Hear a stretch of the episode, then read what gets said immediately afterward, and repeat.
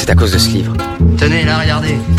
L'armoire à livres Venez, mais venez, venez. Par là, ce sera mon bureau et ma bibliothèque. Je vois ce livre. C'est un classique. Corinne Tardieu.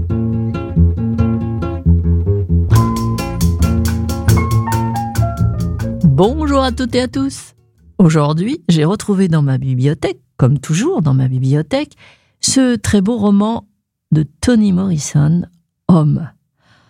Homme, c'est l'histoire de Frank, un noir vétéran de la guerre de Corée qui souffre ben, d'un stress, d'un post-traumatique, et qui va traverser les États-Unis depuis Seattle jusqu'en Géorgie pour retrouver sa sœur Si. C'est une recherche aussi de terre promise dans lequel les deux héros, Frank et Si, pourraient trouver une sécurité, un endroit où ils seraient acceptés pour ce qu'ils sont. Une histoire bouleversante et à la fois terrifiante où le sexisme, le racisme nous font froid dans le dos à la lecture de ce roman envoûtant. Alors, je vous en lis un extrait. C'est le début du, livre. Respirez. Comment y parvenir de sorte que personne ne sache qu'il était éveillé? Simuler un ronflement régulier et profond. Relâcher la lèvre inférieure. Surtout, les paupières ne doivent pas bouger. Il faut avoir un pouls égal et les mains molles.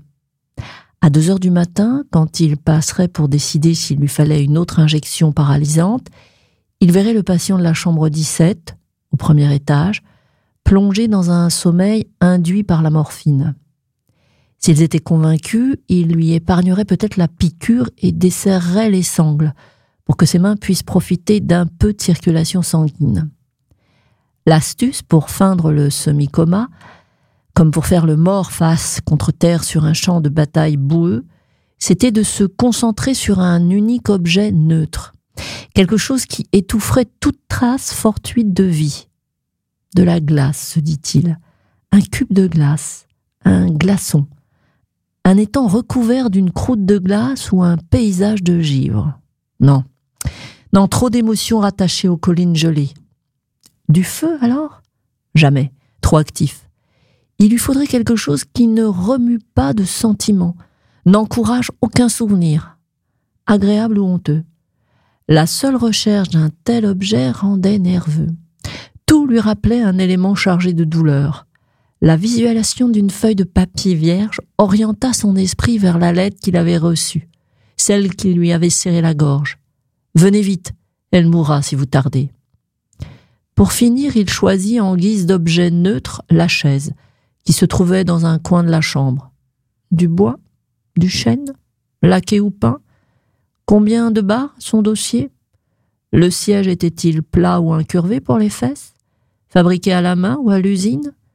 Si elle avait été fabriquée à la main, qui était le menuisier et où se procurait-il son bois? À quoi bon? La chaise suscitait des questions, non l'indifférence totale. Il lui faudrait se concentrer sur autre chose.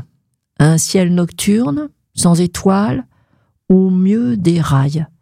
Pas de paysage, pas de train, juste des rails, des rails à l'infini.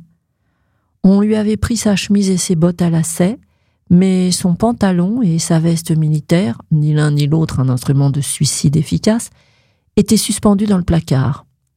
Il lui suffisait de longer le couloir jusqu'à la porte de sortie, qui n'était plus fermé à clé depuis qu'un incendie s'était déclaré à cet étage, dans lequel une infirmière et deux patients avaient trouvé la mort. Ça, c'était l'histoire que lui avait raconté Crène, l'aide-soignant, bavard comme une pie, qui mastiquait son chewing-gum à toute vitesse en lavant les aisselles du patient. Mais lui croyait que ce n'était qu'une version destinée à couvrir les pauses cigarettes du personnel. Son premier plan d'évasion consistait à assommer Crone, la prochaine fois qu'il viendrait débarrasser ses excréments. Cela exigeait que les sangles soient desserrées et comme ce plan était trop risqué, il opta pour une autre stratégie. Voilà, c'était Homme de Toni Morrison. Bonne lecture et bonne écoute sur Sun. L'armoire à livres, tous les mardis sur Sun.